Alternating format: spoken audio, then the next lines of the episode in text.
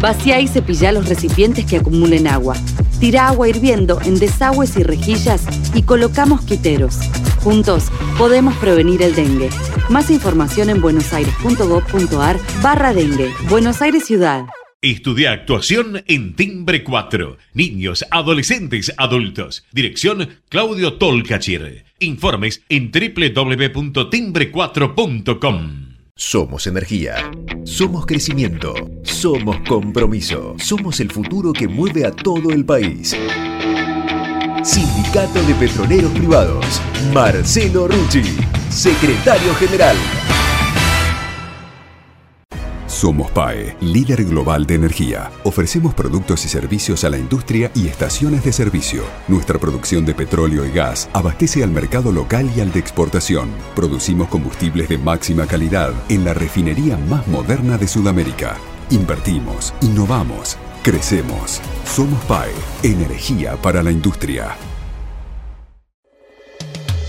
Letras y corcheas. Un encuentro con músicos y escritores una hora para disfrutar de canciones y textos contado por sus autores. Letras y corcheas. Los jueves de 22 a 23 con la conducción de Hernán y Mario Dobri.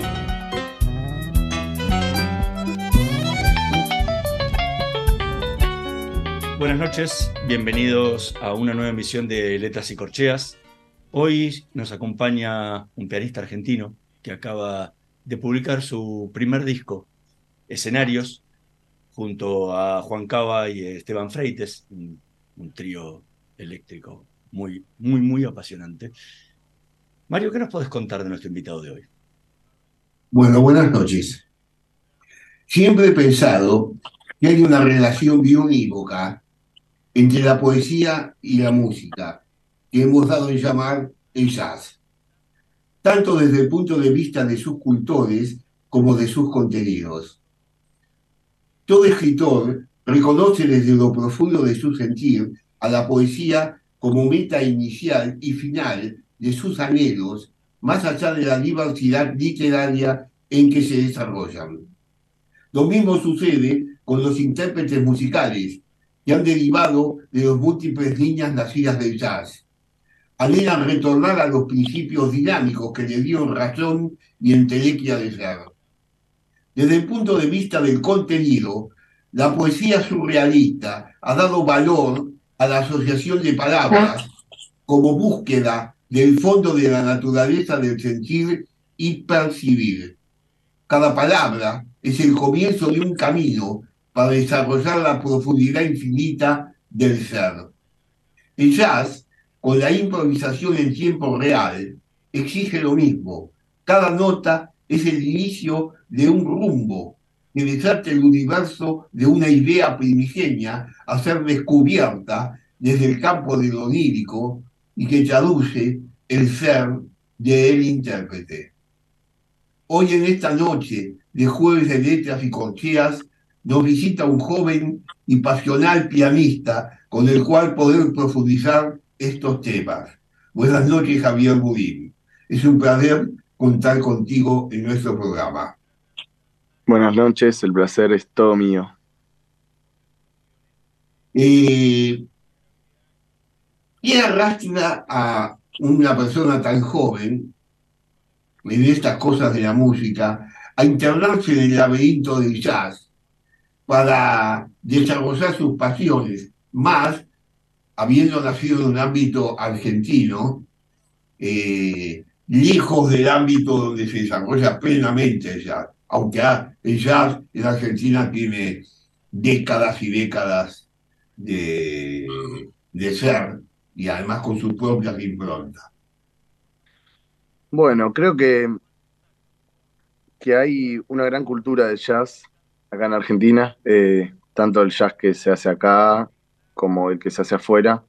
Es decir, que es un país donde, donde está muy vivo este género, ¿no? Aunque no, como vos decís, tal vez es en Estados Unidos donde más, de donde es este género y donde más se desarrolla y donde salen la mayor cantidad de artistas también, pero aún así hay, hay una gran cantidad de, de acceso a este género, de, tanto de músicos increíbles como de, de bueno, lugares para aprender y, y para ir a escuchar. Entonces, en mi caso, hay veces que es difícil pensar algo racional por lo cual uno llega a estos lugares, ¿no? Es como, sobre todo lo que uno, lo que uno siente al, al, escuchar esta música improvisada y las ganas de poder formar parte de eso, ¿no? De ese colectivo de músicos, de, de poder expresarse así como uno escucha a tantos musicazos de todas las épocas hacerlo con la improvisación, es decir, creo que en mí despertó una gran curiosidad esta cuestión de improvisar sobre formas, del lenguaje que tiene jazz, del lenguaje bebop, del lenguaje del, de los cromatismos, de un montón de cosas más técnicas que, que están buenísimas también para tocar sobre otros géneros. De hecho, tal vez yo conocía amigos y también teniendo algunos trabajos medio sesionistas, veía gente que tal vez tocando en otros géneros más modernos tenían como un lenguaje yacero que a mí me interesaba un montón. Entonces creo que un poco por ahí fue mi interés y una vez que me metí a estudiar no pude, no pude parar, no pude salir, eh, me, me, conmovió totalmente, me encantó lo que propone este género y desde ahí que seguí estudiando y definí que bueno, que por lo menos en mi caso es por ahí lo que quiero hacer. ¿Y cómo definís el jazz que haces? Porque viste que muchas veces hay mezclas de ese jazz con, con ritmos locales, ¿no? Eh, qué sé yo, por decir, eh, bueno, en Argentina está mucho el, el, el jazz argentino con, con, la impronta local, ¿no? Y, y, en Brasil la bossa nova se nutrió mucho del jazz también y, y terminó con sus influencias. Digo, cada, cada sector tiene su, su propio jazz, ¿no? ¿Cómo, mm. cómo definís el tuyo? Bueno, creo que por un lado ella es argentino porque soy argentino y todos mis compañeros lo son también, entonces, pero tampoco sé si, si definirlo, va, habría que preguntarse qué es el jazz argentino, porque tal vez para algunos es esto que vos decís de jazz mezclado con una chacarera o con una samba y tal vez para mí es simplemente el jazz que se hace acá no, no tiene tanta restricción en cuanto a esa mezcla con las músicas locales, ¿no? Eh, creo que es un jazz moderno. Sí tiene, bueno, no es straight ahead, como se dice, no, es, no son estándares tocados swing y, y, listo, ¿viste? Como hay, hay una gran mezcla con la música académica, por decirlo así, con, con elementos, mucho contrapunto, esa manera de escribir donde hay una conversación entre las dos manos del piano todo el tiempo, es música escrita desde el piano por un pianista para ser tocada en un trío de piano, entonces eso también lo define bastante, como que hay un gran lenguaje pianístico, creo, ahí, eh, dando vueltas. Y sobre todo, bueno, esta cuestión de, de, mezclar un poco algunas cosas, por ejemplo, esto de la música académica, o, también convertir algunos temas en versiones muy distintas, ¿no? Como cambiarles la métrica, eh, laburar bastante, es decir, los estándares que tocamos en el disco están bastante arreglados y tienen cosas muy particulares. Son versiones únicas de esos temas. Y, y a veces es difícil también definir un poco qué tipo de jazz hace uno con palabras, ¿no? Creo que con lo que mejor lo defino es, bueno, con este disco y, y cuando toco en vivo, o sea, como a veces que la música siento que se define con música y uno puede intentar ponerle palabras que también a vos te pueden transmitir otra cosa que lo que me transmiten a mí, esas mismas palabras. Entonces, creo que, que bueno, si pudiera decir algo es que es moderno y que es una mezcla con, con todas mis influencias, o sea, una mezcla un poco de todo lo que a mí más me gusta y queriendo como sumar algo a, ese colectivo también de desde Bach hasta Jarrett o Bill Evans Brad Meldau o Jeff Watts también, yo lo nombro entre mis influencias, que es un gran baterista de afuera, que me encanta y bueno, un poco va por ahí la cuestión. Eh, cuando empecé mi introducción, hice un paralelo entre la poesía y el jazz. O sea, dos eh, ambientes que son para grupos no tan numerosos, porque los poetas escriben para los poetas y, y los, de, los músicos de jazz escriben para, los músicos, para la gente del jazz. Eh, o sea, es muy parecido. Pero sobre todo la poesía surrealista, donde la persona eh, hace una asociación de palabras, o sea, asocia una palabra y cada palabra nunca se sabe para dónde va a ir la que sigue. En el jazz lo mismo, cada nota improvisada, no se sabe exactamente cuál es el próximo camino. O sea que cada una es mil caminos, puede ser cualquier camino que irrumpe en la misma. Esta actitud de, gusto es también una actitud de gusto muy individualista. Es decir, si bien el jazz está acoplada a un grupo, la improvisación está acoplada a sí mismo, a un individualismo. Se ve, por ejemplo, en músicas como el flamenco. En el flamenco, el, bailarín, por ejemplo, sale al ruedo y nadie sabe lo que va a bailar. Se pone a bailar al ritmo de lo que suena y el próximo paso no tiene que ver con el anterior. Y, lo mismo la guitarra, irrumpe de una forma diferente. O sea, hay muchas, eh, mucha música y muchas cosas hechas que nacen el individualismo. ¿Ese individualismo es lo que te gusta o lo que te atrae más eh, es otra cosa en la música del jazz? Em, es una buena pregunta. ¿Te referís a individualismo diciendo que es uno el que está improvisando y es un individuo, ¿a eso, a eso lo querés llevar? Un individuo es uno. total, total, por eso. Estoy hablando del placer de poder encontrar adentro de sí mismo mm. una fuente que le hace a uno de pronto olvidarse de todo y uno fluye. Bien, sí, eso. A eso pasa. quería. Es como un placer onírico, eh, nace de la tripa y, de pronto arranca, ¿no? sí, sí. A eso me sí. referir.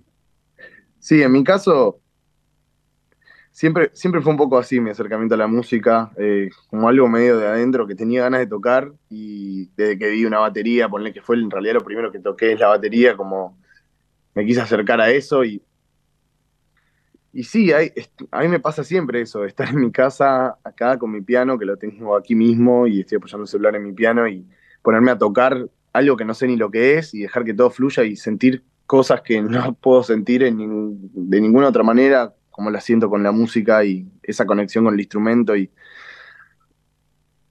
y bueno, es, es una de las grandes razones por las cuales eh, me acerqué al género. Para que creo que se me... Ahí va debo decir que, sí, que, y eso llega medio solo, es como decís algo onírico que pasa y sucede y estás en el momento sintiendo todo eso y, bueno, y está buenísimo también, bueno, todo el laburo que hay detrás de eso, ¿no? De poder ser libre con el instrumento, que es una, hay que estudiar un montón, como que tal vez parece que sea, bueno, listo, yo me dejo fluir y ya, pero para lograr eso, Bill Evans lo decía un poco como, hay que saber y estudiar y conocer un montón de cosas para después en el momento de estar improvisando poder simplemente dejarse ir y vivir esa experiencia onírica si se quiere, pero bueno, va acompañado de un montón de conocimientos y saberes y cosas musicales que hay que saber, ¿no? Que, que son importantes también. También hay algo bueno, que pasa en, la música, tal vez que es diferente a la poesía, que es que muchas veces es de a grupo, ¿no? Pues yo estoy tocando piano solo, es una cosa, pero después cuando hay un grupo también es como que es esa cuestión ya onírica, pero de a varios y de intentar como comunicarse entre, entre los tres, en este caso de este disco, como intentar medio ser como una, una persona con tres cabezas que está como, ¿no? Esa es un poco la meta a veces de, de los grupos o de los tríos, como lograr esa sonoridad bien amalgamada, bien ajustada, donde, donde parezca que, estamos los tres comunicándonos por telepatía a través de la música, ¿no? Como de ir hacia la misma dirección, de estar todo el tiempo escuchando lo que los demás están tocando e interactuar con eso sin pasarse de interacción, tampoco sin comentar cada cosita, pero bueno, hay un montón de, de cosas que están buenísimas de la improvisación y del jazz y,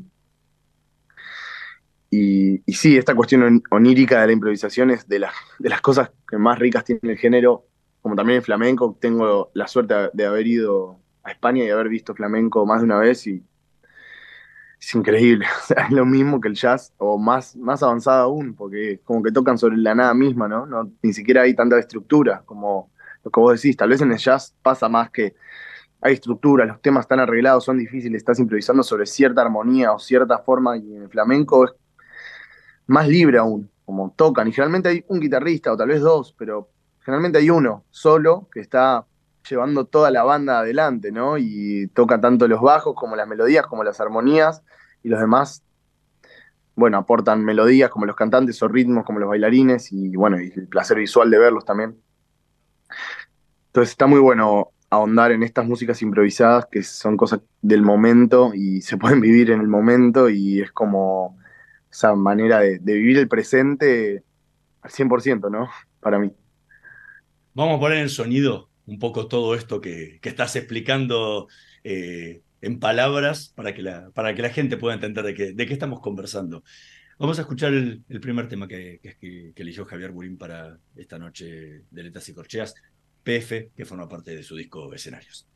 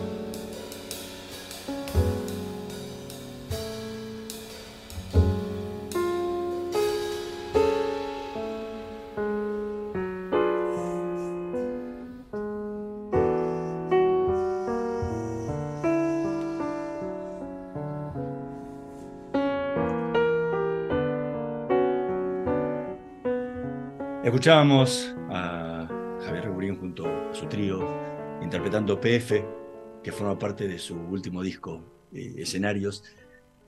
¿Te acordás cómo fue el proceso de creación de este tema? Sí, eh, fue bastante, bastante puntual.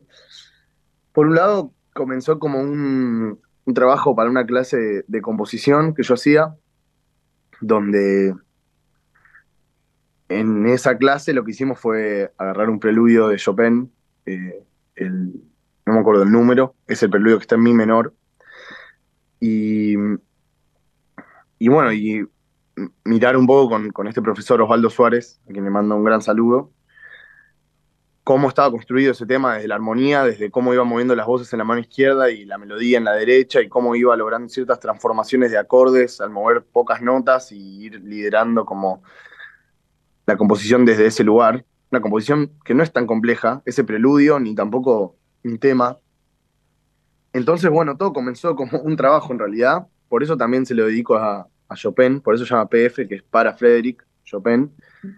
Em, y después me di cuenta que, que, me gustaba mucho. Hay veces que uno hace trabajos y hay que entender a veces en la música algo difícil, que tal vez haces un trabajo que es musical y es componer, pero bueno, muchas veces lo importante es entender qué es lo que uno está trabajando y aplicar bien la consigna, más que hacer algo ultra musical y que a uno le encante, porque hay veces que justamente si uno va a hacer la música que sale de su corazón, seguramente no tenga tanto una consigna, y en cambio si uno tiene que seguir una consigna, va a estar limitado. Entonces tal vez llega un momento que decís, che, pará, y yo acá pondría este acorde, pero bueno, no puedo, porque no es eso lo que estoy estudiando ahora, estoy estudiando este otro tipo de acorde, ¿me entendés? Entonces, a veces es raro o difícil llegar a, una composición que uno le guste para su repertorio a partir de un trabajo. Pero en este caso lo que hice fue un poco adaptar el trabajo original, cambiarle la métrica, es decir, está en siete este tema y originalmente estaba en cuatro, el coral que yo hice basado en, ese preludio. Y bueno, y, y, luego le agregué la introducción y una coda que tiene al final, es decir, compuse esas partes y y lo adapté y creé un poco la forma en la que le íbamos a tocar a trío. Así que justo ese tema fue como algo bastante, bueno, que salió de ahí, de ese trabajo, y que luego seguí trabajando para convertirlo en este tema que está en, mi disco. Y vos sabés que eh, respecto a este tema, eh, primero hay una gran preponderancia del tema del piano. ¿No? Tanto el trabajo de la mano izquierda como la derecha, como decís vos, el ritmo y la melodía. Eh, he sentido eso. Por otro lado, eh, es el más telúdico de tus temas. Es decir, eh, hay una parte donde hay, sale un poco el folclore nuestro en algunas variaciones que haces ahí. Y después hay una hermosa síncopa de Bach, como de Bach, porque parecen eh, un, un, entroncamiento de fugas de Bach eh, en el tema y con algunas variaciones que me hacía acordar a los grandes burgueses, ¿no? Que, que tenía así. O sea, toda esa mezcla con una gran preponderancia del piano. Es lo que yo sentí emotivamente mientras lo escuchaba. Yo no sé te está hablando el escucha, el, que escucha, no el que lo toca ni el que lo hizo. Bien, bien. No, es. Sí, de hecho, bueno, pasa algo en el tema que. Que luego de. O sea, hay una introducción, la melodía del tema, luego vuelve a aparecer esa introducción y luego me quedo improvisando en piano solo, lo que vos decís. Y la idea de esta improvisación en particular era lograr este matiz bajiano que vos decís, esta textura bajiana que se da a partir del contrapunto, es decir, que si escuchan, hay como varias melodías, lo que vos decís de la fuga es eso, de, en el momento que yo quedo solo improvisando. Claro, tocar la melodía como una fuga. claro, sí, que hay tal vez tres, o sea, que hay un entramado armónico, es decir, que se van a escuchar acordes porque hay notas que van a coincidir al mismo tiempo, pero ese entramado sale de varias melodías que se están sucediendo improvisadamente, lo cual es difícil de hacer y bueno, claramente no, no lo logré hacer con una forma de una fuga, porque eso solo lo podía hacer Bach y unos pocos en el mundo, pero sí, bueno, es muy difícil hacer eso para mí y calculo que cualquier pianista lo sabe que es, es difícil improvisar de esta manera polifónica porque es como dividir el cerebro no en dos, sino en cuatro, no sé, cómo lograr con dos manos, estar tocando tres o cuatro melodías diferentes que todas tienen que conducirse y todas también tienen que respetar la armonía que uno está tocando del tema. Entonces, un desafío que creo que por lo menos yo quedo conforme con, con esa parte del tema y, y, sí, es, uno de los temas, que me gustaron mucho de, de, la obra esta, más que si no, porque no hay más, eh, de esta obra. Eh, es un tema muy, muy interesante. A mí me gustó mucho, ¿no? Bueno, para, es, mi, es mi tema preferido del disco. Eh, por eso siempre lo toco y lo elijo. Y, y hay CD de este disco también. De hecho, lo tengo acá. Así ah, que eso es una buena noticia. Sí, lo editamos con los años luz y llegó hace un par de días. Así que también, si alguien de la NAL lo quiere, pueden escribir, pueden escribir al sello, me pueden escribir a mí y por Instagram o por donde sea. El Instagram del sello es LAL Discos, Los Años Luz Discos, y el mío es Javier Burín. Así que cualquier persona oyente que le gusten los CDs y los discos como tanto como a nosotros, por eso lo quisimos editar, eh, pueden obtenerlo. Estamos conversando con Javier Burín. Vamos a hacer una pequeña pausa. En un minutito más volvemos con más letras y corchas. No se vayan. Somos la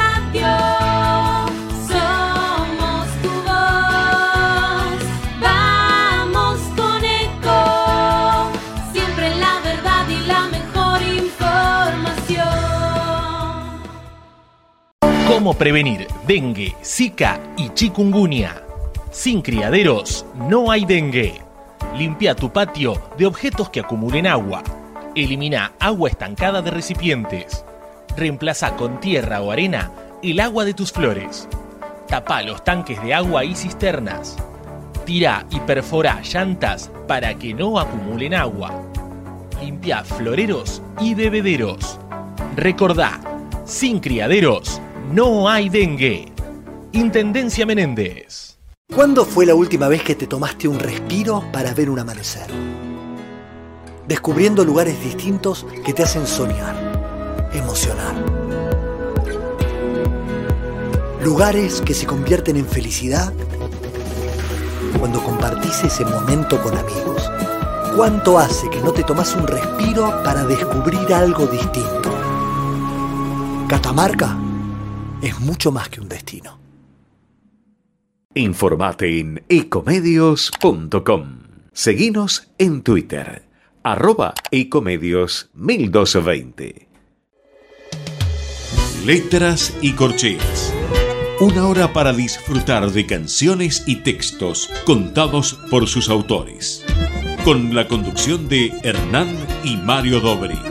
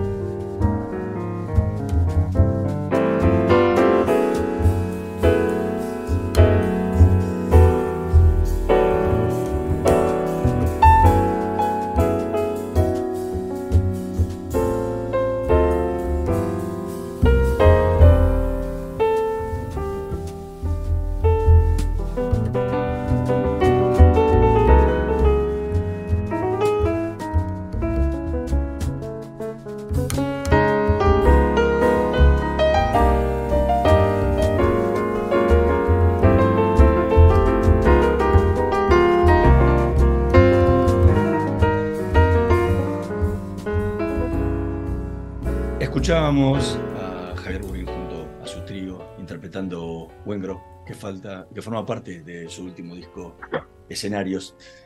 ¿Cómo fue el proceso de composición de este tema? Y bueno, este tema fue un poco menos estructurado que el anterior y fue simplemente, nada, salió, como se dice, o sea, empecé a buscar, recuerdo sentirme inspirado por la música de Wayne Shorter, que bueno, falleció este año y a quien queremos, bueno, yo quiero mandarle, no sé, recordarlo un poco, porque realmente hay algo de, la introducción de este tema que es una melodía pentatónica, es decir, una escala que sale medio de la sonoridad blusera, con eh, acordes bastante modales, bastante yaceros, es decir, como una mezcla de una sonoridad blusera en la melodía con una armonía bastante más moderna y más envolvente, entonces un poco, bueno, me sentí inspirado por eso, la verdad, por miles de composiciones de Shorter que, que tienen ese recurso y son increíbles. Y después simplemente intenté crear un tema, seguir como, seguir a mi oreja, eh, donde me llevaba y intentar a veces no volverme loco, porque a veces que uno está escribiendo y, y hay tantas posibilidades para continuar una idea, ¿no? Tal vez ten- tenía esa idea de la introducción, que son, no sé, ocho compases, creo. Digo, ok, esta idea me encanta. Ahora, era la introducción del tema. ¿Qué hago ahora? Como para, para desarrollarlo, ¿no? Y ahí empiezan a salir miles de posibilidades y es muy fácil perderse en ese mar de posibilidades donde uno empieza a buscar por un lado, no llega a ningún lado, tienes que volver para atrás. Ya no me acuerdo cómo era la introducción porque le toqué en el momento y no la anoté. Bueno, pasan un montón de cosas, entonces intenté de la manera más ordenada posible seguir a mi oreja y ver hacia dónde me llevaba. También en todos mis temas está presente esta cuestión medio contrapuntística. Hay líneas de, de mano izquierda en este tema también y, y bueno, más que nada era como una, una especie de balada en tres, recordando un poco esa esencia shorteriana y, moderna, también de pianistas como Kenny Kirkland, Joey Calderazo o músicos como Branford Marsalis, que, bueno, que llevaron un poco esta, este tipo de lenguaje adelante después de, de Shorter y de Coltrane y bueno, de varios músicos, así que esa fue un poco la idea. Eh, respecto también al tema este, eh, más allá de todos los nombres y apellidos de todos los cultores que lo llevan a uno a hacer algo, eh, lo mismo pasa en la poesía, después de que uno, uno no puede escribir como un poeta surrealista si no domina bien la literatura. O sea, si no ha visto los románticos, si no ha visto eh, los vanguardistas, si no has trabajado en todos estos ámbitos, uno no tiene la libertad de escribir, y escribir es meterse hacia adentro, o sea, hacia adentro de uno, profundizar adentro de uno para que fluya el adentro, porque eso es lo que permite la técnica. La técnica no es solamente manejar las manos sobre el piano y saber un montón de acordes y de cosas, sino cómo esos acordes y esas cosas se meten dentro de la piel de uno se van metiendo más adentro y uno empieza a descubrir adentro lo que quiere decir. Porque si no sería una máquina cualquiera, sabe tantos acordes como cualquier buen pianista y mucho mejor incluso, y podría hacer lo que quiere, pero no se mete para adentro, porque la máquina que quiere para decir, nada. Eh, en este tema eh, eh, he sentido que hay un poco de la síncopa brasilera, o sea, hay algún gusto melódico de lo brasilero, que sin comparación estoy diciendo lo que se ve, no lo que se siente. Eh, un poco de la síncopa brasilera que fluye, sobre todo en la primera parte ¿no? del tema. Y luego, el tema, siento que hace un buen trabajo del piano, pero los acompañamientos del trío están en segundo plano, por atrás, como haciéndole eh, el, el aguante, como diríamos, eh, y sobre todo la batería trabaja muy sorda, no trabaja picante, y lo mismo el bajo trabaja muy sordo, o sea, se acoplan para darle fluidez a lo que quiere decir el piano. ¿Eso fue premeditado o después cuando se grabó salió así? Y creo que al ser justamente el tema más balada casi del disco, eh, sucede esto, ¿no? De, bueno, que me acompañan con mucha sutileza, con delicadeza, en un segundo plano, como vos decís. Es un tema donde lidera más el piano comparado con otros del disco que son más picantones, como también dijiste vos, y, y se pica más todo y hay más interacción, hay más sal, es más salvaje lo que sucede. En cambio, en este tema, bueno, sí, hay, hay un- una idea de que sea más la baladita del disco, aunque no es tampoco una balada bilebaniana, digo, no es. Tiene algunas cosas que, bueno, algunos ritmos medio latinos, como decís, más, hay momentos donde entran como un grupo medio latín, pero, pero sí, es, fue, a ver, Juan y Esteban, que son los, los que me acompañan, saben muy bien cómo acompañar y se dan cuenta mucho de, de esto. No que te, no te quepa la menor duda. No, no, son muy capos y, y se dieron cuenta, tienen mucho oficio y saben que si es una balada seguramente hay que, hay que tomárselo con calma y usar escobas. Yo también le di indicaciones bastante precisas a Juan. La intro es con palos, empieza la parte A, es con escobas, cuando llega a tal compás, volvés a agarrar los palos y después en mi solo empezás con escobas y después te vas a los palos. Bueno, había todas unas indicaciones también or- de orquestación un poco, de mi lado, obvio que me gusta dejarlo, dejarlo a él que, que también para improvisar, ¿no? No le doy tampoco todas las indicaciones de cada segundo de lo que tiene que hacer, pero sí hubo premeditación en, en esto, en cómo acompañar y en cómo tocar este tema comparado con los otros. Ahora, ¿qué te, ¿qué te atrae del formato del trío para la sonoridad que querés darle al disco? Y bueno, creo que por un lado los temas escritos desde el piano, y me ha pasado por experiencia también de a veces escribir algo en el piano que esté buenísimo y después a veces pasarlo a, a una trompeta o un saxo y que me digan, no, pará, en este registro yo me queda re incómodo, ¿no? Esta tonalidad no va, como un montón de cosas que hay que saber escribir para otros instrumentos también. No, no creo que sea solo, bueno, escribir algo desde el piano y, y después lo pasás y puede funcionar y puede no funcionar también. Entonces, toda esta música la escribí desde el piano y para tocar también con este, con mi trío, que es este trío que hace bastante que venimos tocando, más allá de que ahora recién grabamos este disco. Entonces, hay algo que me interesa mucho del trío, que es la fluidez de ser tres y no más de tres. Es decir, que tal vez eso, las ideas son muy fluidas, la comunicación es muy fluida. Mm, no somos tantos. Tal vez si uno tuviera un sexteto, bueno, es más difícil de la nada. Uy, había que entrar a la melodía, el saxofonista no estaba mirando, se colgó, plum, pasó tal cosa. Hay un montón de cosas más, en menos comunicación porque hay cada vez más personas, entonces es más difícil que sea la misma fluidez. Ni hablar de cuando uno toca a dúo, por ejemplo, o solo, que es como, bueno, si estás solo, sos solo vos. Si estás a dúo, seguramente, nada, haya mucho espacio para, para jugar y que, esta conversación de dos, de dos personas, ponerle, sea eso, muy fluida. Y de a tres pasa lo mismo, como cada uno está en su lugar. Yo también con mis composiciones escribo líneas para el bajo, le doy indicaciones a la batería, entonces es fácil, sobre todo con estos músicos tan increíbles, desarrollar las ideas que uno tiene y, lograrlas en un día de estudio, como hicimos, que en 8 o 10 horas habíamos grabado todo el disco y, eso está bueno, es fácil, es- está bueno cuando uno puede lograr lo que uno quiere y no es un quilombo hacerlo, ¿no? Porque también eso, ellos se predisponen mucho para ensayar, nunca tienen problema con ensayar, siempre tienen tiempo para, para este grupo y, y hay veces que hay músicos muy buenos que, que tienen la agenda bastante ocupada, ¿viste? Y es difícil conseguir que ese mismo compromiso, como si fuera su propia música, pero con mi música. Y con, con ellos lo sentí así, como dije, qué bueno, qué bueno, hasta, o sea, hasta me ayudaron a pagar el estudio entre los tres, ¿me entendés? Como un grupo muy, muy armado, así que... Cosa que no, cosa que no es frecuente. No, no, por eso, es, es muy valorable lo, lo que hicieron ellos por el disco y sin ellos, indudablemente, esta música no, no estaría tan buena como lo está. Estamos conversando con Javier Rubín. Vamos a escuchar el último tema que eligió para esta noche de Letras y Corcheas, Moments Notice, que forma parte de su último disco, Escenarios.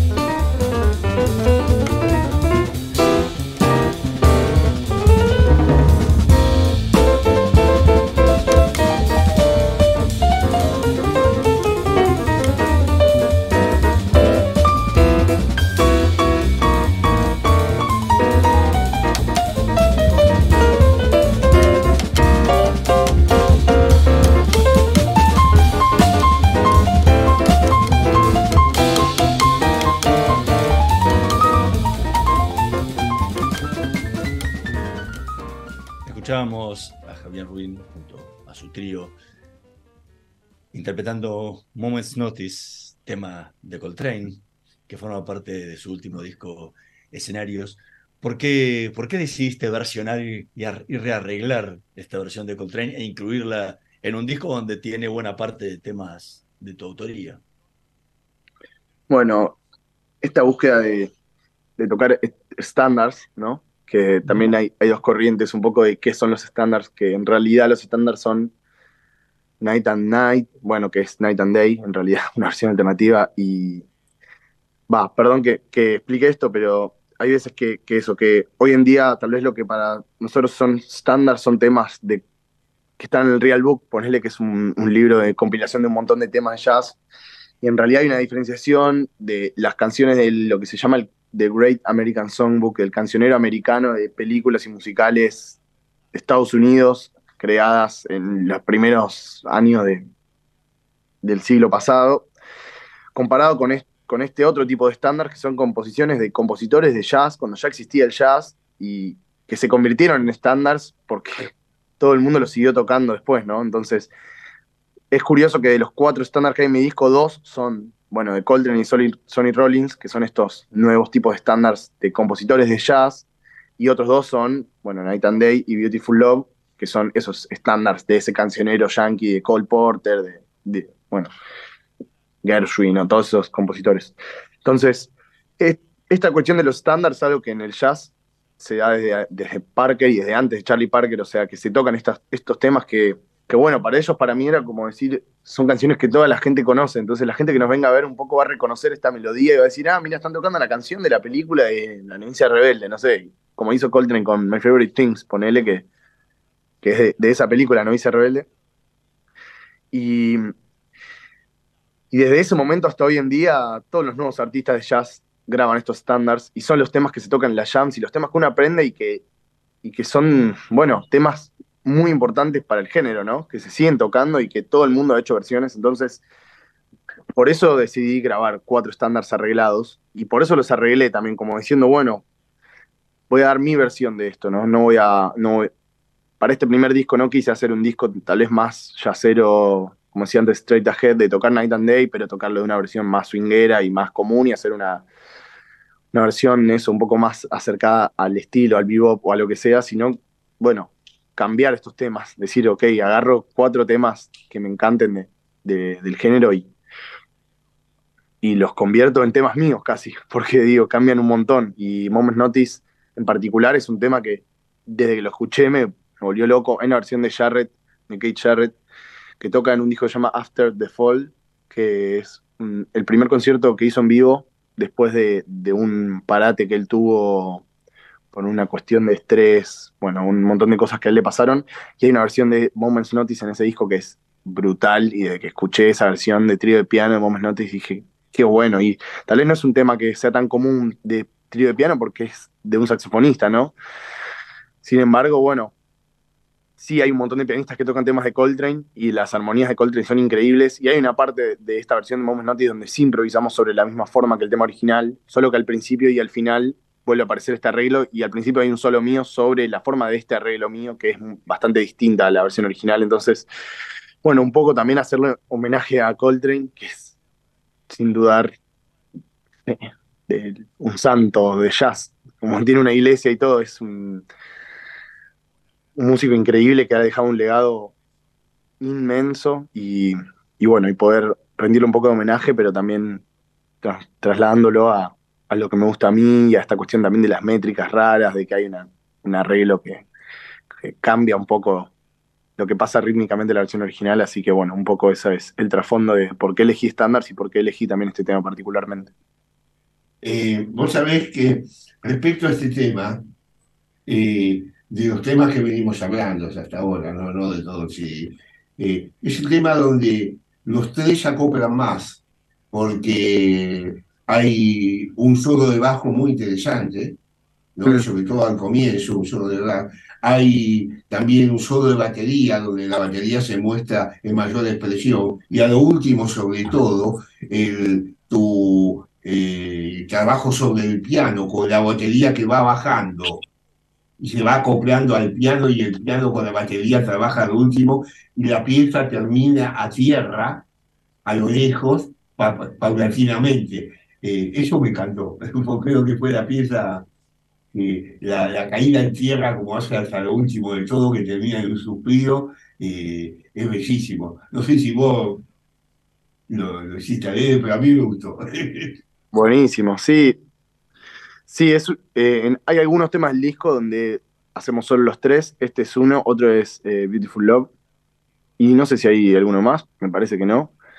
Y, y sí, es un arreglo que toqué bastante en vivo con otros grupos también y, y que, que bueno, que le dieron lo mismo que dije antes. O sea, es increíble tocar con ellos porque realmente entienden toda la perfección. Estos temas difíciles que con otros grupos tal vez tengan que laburarlos bastante para que salgan y con ellos tipo, lo toco una vez, ya lo agarraron, ya está, lo estamos tocando, ya está sonando, saben muy bien qué hacer, tienen mucha oreja, están muy preocupados por, por cómo suena el trío, por cómo suena la música, no solo por su parte ni clavar las notas que ellos tienen que tocar, sino por amalgamar el trío, como vos decís, que estemos bien juntos los tres, que haya una conversación todo el tiempo de, de uno hacia el otro y eh, que yo pueda ayudar a, a cerrar bien el solo de bajo, como él puede ayudar a acompañarme bien en mi solo y como después podamos acompañar los dos a Juan cuando solea en la batería. Entonces, La, sí, y batería, el final, la batería tiene mucha importancia porque el acople que hace entre el piano y el contrabajo o el bajo, y normalmente lo hace la batería, ¿no? Eh, Total, la, sí. batería, la batería parece una cosa, no, no.